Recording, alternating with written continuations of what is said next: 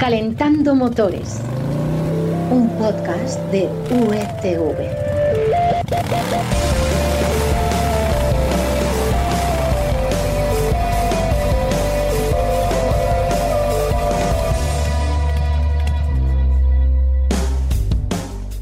Hola, bienvenidos a Calentando Motores, el podcast en el que os servimos de forma resumida lo más interesante que ha pasado en el panorama del automóvil. Y esta información, como siempre, ¿de dónde la sacamos, Florian? Hola Carlos, de Marca Coches y de las secciones de motor del mundo y expansión. Claro que sí, ¿de dónde si no? Soy Carlos Espinosa y esta semana os queremos contar cómo la medida estrella que preparaba la DGT se ha venido abajo por una tontería, por un fallo inesperado.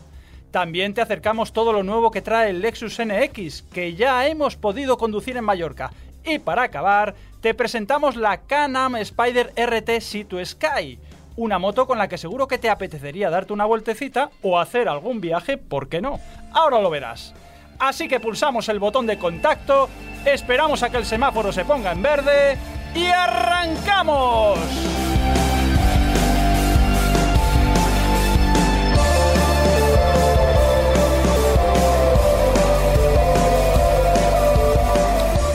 Comenzamos por esa medida estrella de la nueva ley de tráfico, que era quitar eso de que para adelantar en carretera podamos incrementar en 20 km por hora la velocidad máxima permitida.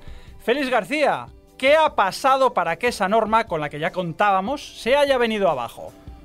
Hola Carlos, buenas. Pues se podría decir, hablando en términos futbolísticos, que ha sido una cantada, ¿no? Porque ya se habían votado en contra las enmiendas de PP, Vox, RC y PNV, y al llegar a la BNG, un diputado metió la pata. Eh, de hecho, Ábalos, que era el presidente de la mesa y que debutaba en esta función, también se había equivocado ese día y había votado por error. Debe ser que sus señorías tienen a veces un mal día. Vaya, vaya desastre. Oye, ¿cómo quedó entonces la votación? Pues 19 a 18. Por un voto vamos a seguir pudiendo tener 20 kilómetros por hora más adicionales al límite establecido para poder adelantar en carretera convencional, para que veas. Mm, ¿Pero esto tiene alguna posibilidad de ser rectificado? Pues sí, sí, todavía Ah. eh, eh, nos queda el trámite, que no es ningún trámite, o sea que es algo muy importante, de que esta ley tiene que pasar por el Senado, donde Mm. se vuelve a votar y todavía hay tiempo para dar a la nueva ley de tráfico su forma definitiva. Así que es de prever que esta vez los senadores no se equivoquen, estén centrados y salga adelante. Ya. Oye, Félix, mojate. ¿Tú le ves sentido a que quiten ese margen de 20 km por hora? Pues Carlos, no, me mojo, no le veo ningún sentido y te digo por qué, por un motivo de seguridad. Se trata de una medida que permite adelantar y facilita con esos 20 kilómetros por hora extras que estés en el carril contrario el menor tiempo posible y así Claro. en peligro menos tiempo. Claro. Oye, por cierto, ¿qué otras normas se han aprobado con esta nueva ley? Pues cuando se apruebe definitivamente te quitarán 6 puntos si sujetas el móvil eh, con la mano mientras conduces. 4 puntos por no llevar bien puesto el cinturón o a tu bebé con el sistema de retención infantil correspondiente. Habrá obligación de llevar también casco para los que van en patinete y se unifican los plazos para recuperar el saldo de puntos, que ahora son dos años para todos. Y algo muy importante, para los profesionales se crea un sistema para que las empresas puedan conocer si un conductor está en condición legal de poder conducir. Mm, muy bien esto último, por cierto. Eh, Félix, muchas gracias por traernos este curioso error que nos va a permitir seguir adelantando como corresponde, al menos de momento.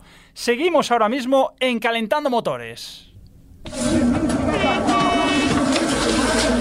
Calentando Motores, ¡Trata de un podcast de UETV. ¡Trata de arrancarlo, Carlos! ¡Trata de arrancarlo! ¡Trata de arrancarlo, por Dios!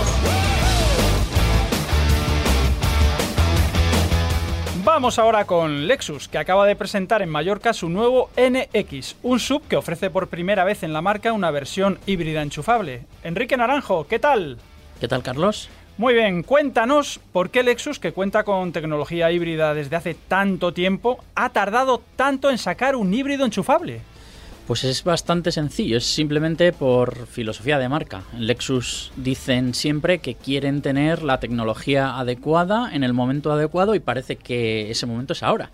Hay más gente que eh, hace unos años que está preocupada por el medio ambiente y que demanda esta tecnología y además eh, este nuevo modelo estrena plataforma y eso le permite ofrecer una autonomía mayor de 63 kilómetros, que ya es muy interesante y esto es gracias a la batería de 18,1 kilovatios hora de capacidad. Bueno, 63 kilómetros está bastante bien. Oye, aparte de, de esto que acabas de mencionar, el coche por fuera, yo lo he estado viendo, parece que cambia poco, ¿no?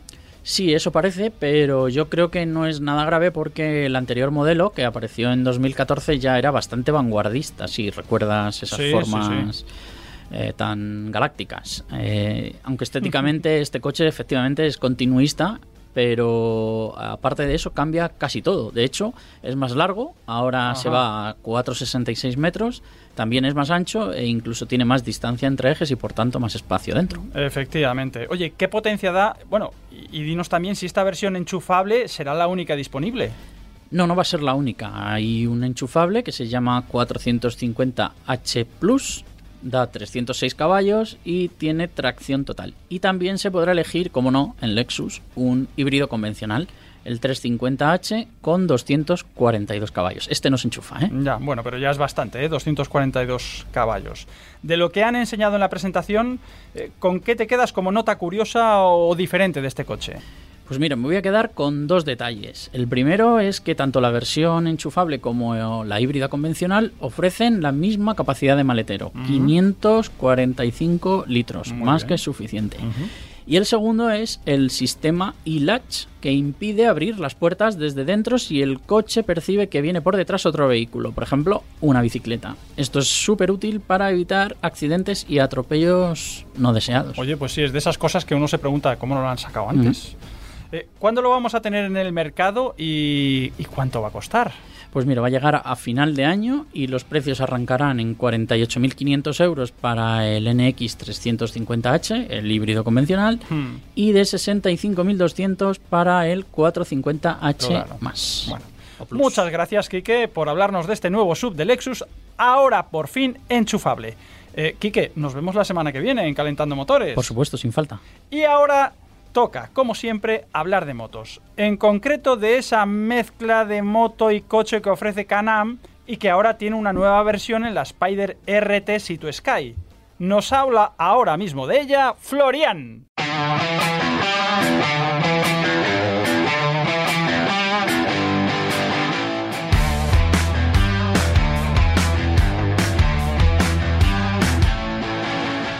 Can-Am hace esos modelos un tanto excéntricos, pero siempre muy ruteros, anchos, con dos ruedas delante, muy grandes, y ahora ha sacado la Spider RT Sea to Sky. Florian, ¿qué aporta esta nueva versión respecto a las que ya hemos conocido? Hola Carlos, pues mira, lo primero es darle visibilidad, porque realmente la Sea Sky la lanzaron el año pasado, pero por motivo de la pandemia se quedó un poquito fuera de, de foco. O sea, y esta la han vez, sacado de la nevera. efectivamente, Ya. la han actualizado con pocos retoques porque estaba muy completa y esta versión realmente digamos que es la combinación de una evolución progresiva del más rutero de la, de la gama de Spider de Canam y en el que una vez que ha logrado un nivel de prestaciones en carretera de lo mejorcito del mercado, se potencia el viaje desde el punto de vista de la comodidad del piloto, pero sobre todo del pasajero. Vamos, para no tener que parar nada más que para repostar. Ya, mm, el motor entiendo que será muy potente si es una moto tan rutera, ¿no? Pues dadas las características que tiene un tres ruedas, eh, así es. Eh, su corazón es un tricilíndrico en línea de la austríaca Rotax, que cubica 1.330 centímetros cúbicos y ofrece nada más y nada menos que 115 caballos en 7.250 revoluciones por minuto y lo mejor, que el par es de 130 Nm en las 5.000 vueltas. Esto significa gran porosidad, que se dice ahora, en el puño, en el nivel medio de- del régimen, lo, lo mejor para viajar. No había oído nunca esa expresión, ¿eh? ¿Lo has visto? Nunca. Oye, ¿cómo se siente uno llevando una Canam? Porque entiendo que tú la has llevado y yo no sé si te sientes, por ejemplo, más seguro que en una moto, aunque entiendo que en una Canam no te puedes inclinar. Bueno, los Spider están pensados principalmente para tratar de alguna manera de democratizar los viajes en moto para aquellos que no son especialmente moteros. Es decir, los que gustan de esos que dicen el viento en la cara pero no quieren o no pueden correr el riesgo de ir sobre dos ruedas. Su conducción es sencilla una vez que se toma conciencia de las medidas, cosa que tienen ganadas los, los usuarios de coche, que llevan dos delante siempre. Y el giro ahora es más sencillo, pues incorpora un exclusivo sistema de dirección asistida. Algo que minimiza el trabajo sobre el manillar, algo que los moteros siempre hemos dicho que era demasiado.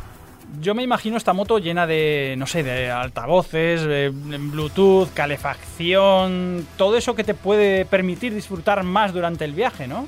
Bueno, calefacción tiene lleva el asiento, en los puños. Además, eh, hay que recordar que, ya que no me lo has preguntado, te lo digo, la carretera Sky es una de las míticas carreteras en Canadá, así que tiene que llevar calefacción. Oye, ¿y tú has rodado por allí? Todavía no. Ah, Estoy en ello. Te queda pendiente. Estoy en ello. Pero bueno, la banda sonora del viaje la podremos eh, disfrutarla con los sistemas de audio que lleva Premium de la marca, con seis altavoces, porque además sonará la, música no solo a través del, Bluetooth de nuestro teléfono, cosa que ya hacen la mayoría de coches y motos, pero también vía USB, algo que se agradece si quieres ah. estar desconectado del jefe o, o de quien quieras. Además, se podrá conectar al BRP Connect para el uso de las aplicaciones optimizadas, el uso en vehículos, véase por ejemplo la navegación y todo se puede ver desde una pantalla LCD panorámica color de casi 20 centímetros y con el control en el manillar. Una gozada. Madre mía, oye, ¿y tanta gozada cuánto cuesta? Porque esto, mm, yo he visto también las fotos, esto tiene pinta de no ser barato. Bueno, en este caso preguntar el precio, como en la edad muchas veces está feo. que son 35.500 euros para poder hacer el viaje y nada, sin mirar atrás. nada. Desde luego, como tú dices, bueno, no es mucho. Muchas gracias Florian por contarnos cómo es esta nueva extraña moto, desde luego que no es barata, pero en el próximo Calentando Motores nos hablas más de, alguna moto más asequible, ¿eh? Venga, hecho. Venga. Y ya sabes que también nos podrás encontrar en Marcacoches y en las secciones de motor del mundo y expansión. Eso es, un saludo de quien te habla, Carlos Espinosa, y de todos los que hacen la sección de motor de unidad editorial. Florian, Félix, Quique, ya sabéis que os esperamos en el próximo Calentando Motores. Y ahora dejamos el motor al ralentí, que se enfríe sin apagarlo, porque en breve estaremos de nuevo contigo. Hasta entonces, ya sabes, disfruta del motor. ¡Adiós!